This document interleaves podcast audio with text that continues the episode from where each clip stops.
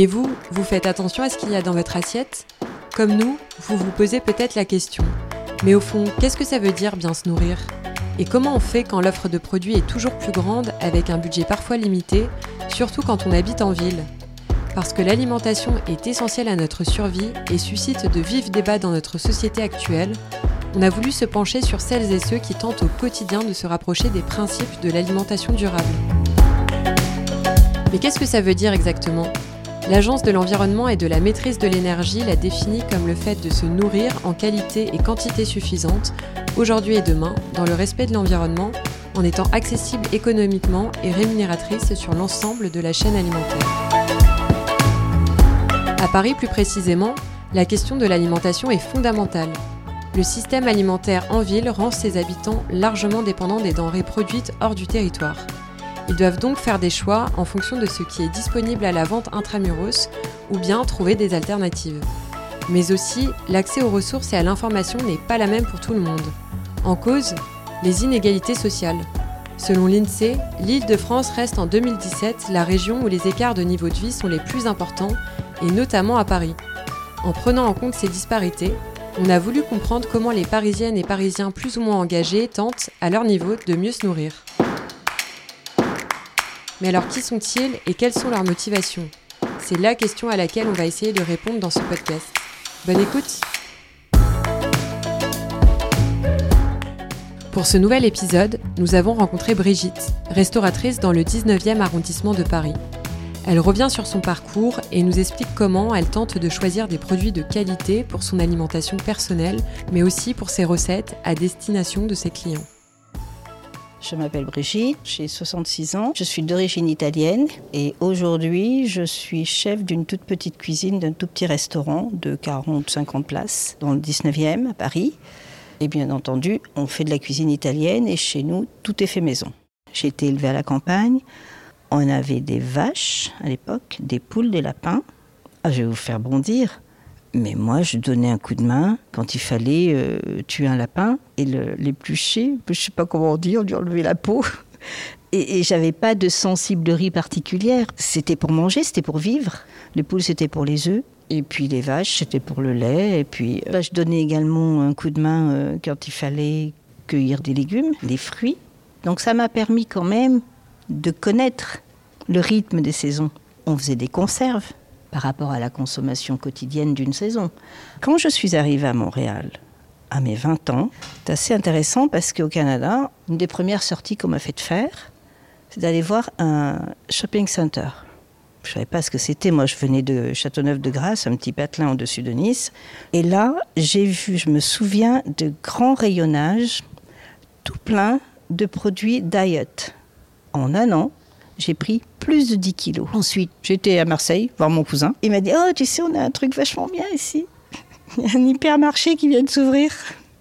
Et c'était arrivé chez nous, en France. Je sais que c'est pas le premier, il y en a eu bien, bien avant, hein, mais en tout cas, à Marseille, en 76, ça a été dans le sud de la France, ça a été probablement le premier hypermarché. Moi, j'admire les jeunes aujourd'hui, je les trouve beaucoup plus concernés que je ne l'étais moi à leur âge. On n'avait pas cette conscience de ce péril agroalimentaire qu'on a aujourd'hui. Je me souviens quand même d'une chose, c'est que quand j'étais célibataire, je faisais un ou deux repas copines par an et je cuisinais moi-même. Moi, j'ai changé quand j'ai eu ma fille. Dès que j'ai eu un environnement, une panoramique familiale, naturellement, j'ai été faire des courses, j'ai acheté des produits. J'ai choisi la restauration vraiment par passion. J'ai travaillé pratiquement toute ma vie dans le domaine juridique et les événements familiaux ont permis qu'on monte tous ensemble, puisque c'est une affaire familiale, ce petit resto. Il y a mon compagnon, ma fille et mon gendre. Puis on a deux, trois employés en plus. Je m'occupe de la cuisine. Ma fille s'occupe de l'administration, de la gestion, avec son père aussi. Son père s'est occupé au départ des travaux et mon gendre, euh, bah, il s'occupe de tout. Il s'occupe de la salle, il travaille aussi en cuisine, il s'occupe euh, un peu d'administratif aussi, relations avec la banque, voilà. Moi, je ne m'occupe que de la cuisine. Bah, J'ai toujours cuisiné, je n'achète jamais rien de préparé. Pour le restaurant, je choisis mes produits euh, au marché de la place des Fêtes à Paris. J'ai également un fournisseur qui vient de Rungis. Par rapport à la qualité des produits qu'on mange, eh ben, ça démarre de toute façon par l'achat des produits bruts et la transformation chez soi par la cuisine. Je viens trois fois par semaine au marché de Place des Fêtes. Bonjour Alex. Déjà, c'est essentiel que je vois les produits. Sur le marché, j'ai mes commerçants habituels. Je les ai déterminés il y a plusieurs années. Ils sont toujours là, je continue de travailler avec eux. L'avantage d'avoir ces commerçants attitrés, c'est qu'on peut leur demander une petite faveur. Si on voit que les champignons à l'étalage sont un peu plus tachés, etc., on leur demande s'ils ont quelque chose de plus frais, euh, pas encore sorti, pas encore déballé.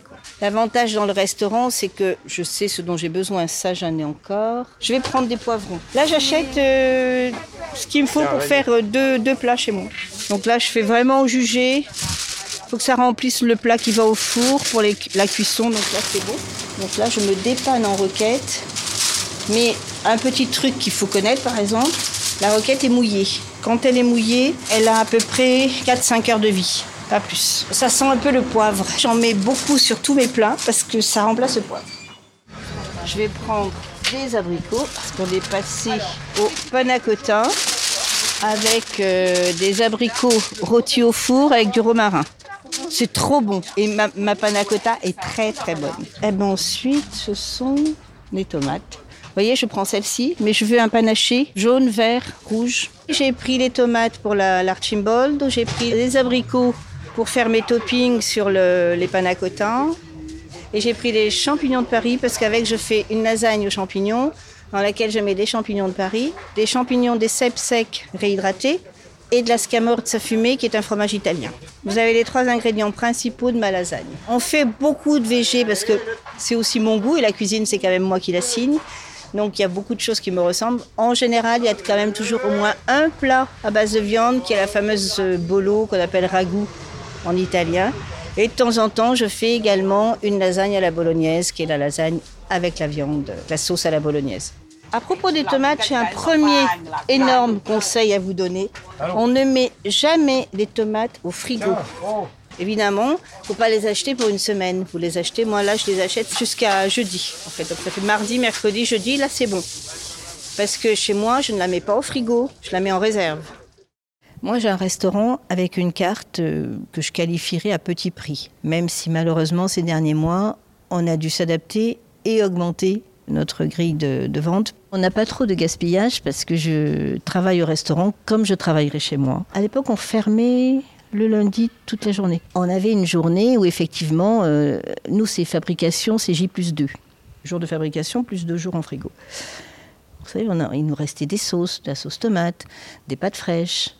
Ma fille s'est renseignée pour savoir si on pouvait distribuer ces plats. Et ben, on n'a pas le droit. On n'a pas le droit parce que pour pouvoir le donner, le donner, hein, une association, etc., il faut que ce soit étiqueté, mis dans certaines conditions. Enfin bref, il faut qu'on s'équipe d'un matériel spécial pour pouvoir donner. Non, donc on ne l'a pas fait. Je fais attention à tout. Un oignon, ça se coupe d'une certaine manière parce qu'on n'en jette pas la moitié. Alors bon, on a franchement, on a très très peu de pertes. Moi, je trouve que ce qui manque cruellement en France, c'est l'apprentissage de ces notions-là chez les tout petits. Les tout petits adorent cuisiner. Il faut leur apprendre ces trucs-là. Ils ne le savent pas forcément chez eux. J'ai une grosse colère après euh, les chaînes publiques de télévision. On fait toujours de la pub pour les gâteaux tout mous, les céréales avec plein de trucs dégueulasses dedans, euh, etc. Quand ma fille était petite, je lui donnais des céréales.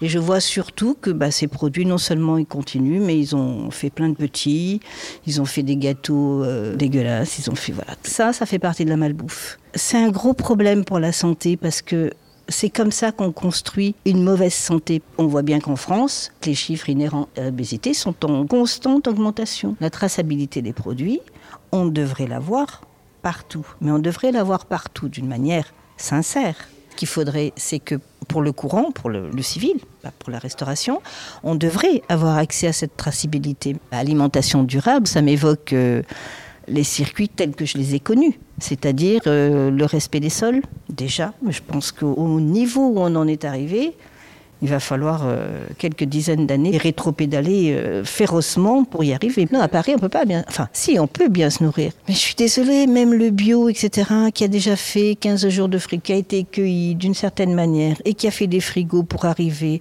en camion et que ce... Mais c'est pas un vrai produit. Est-ce que vous avez déjà mangé dans votre vie une ratatouille faite avec courgettes, aubergines, poivrons et tomates que vous allez cueillir dans le jardin, là, 30 secondes de la cuisine. Vous coupez tout ça, vous faites une ratatouille avec ça, mais ça n'a pas le même goût. Vous pouvez acheter tous les produits que vous voulez, les plus chers que vous trouviez, des poivrons à 8 euros le kilo, des tomates à 12 euros le kilo. La ratatouille n'aura jamais ce goût-là. Jamais. Je suis désolée, mais c'est vrai. La solution, c'est d'aller tous vivre à la campagne et de produire soi-même tout ce qu'on mange. Ça me paraît compliqué, mais c'est la seule solution que je vois aujourd'hui. Il faut faire attention à ce qu'on mange, faire réellement attention, de poser des questions. Vous allez même chez votre euh, sur le marché, mais demandez-lui d'où viennent les produits.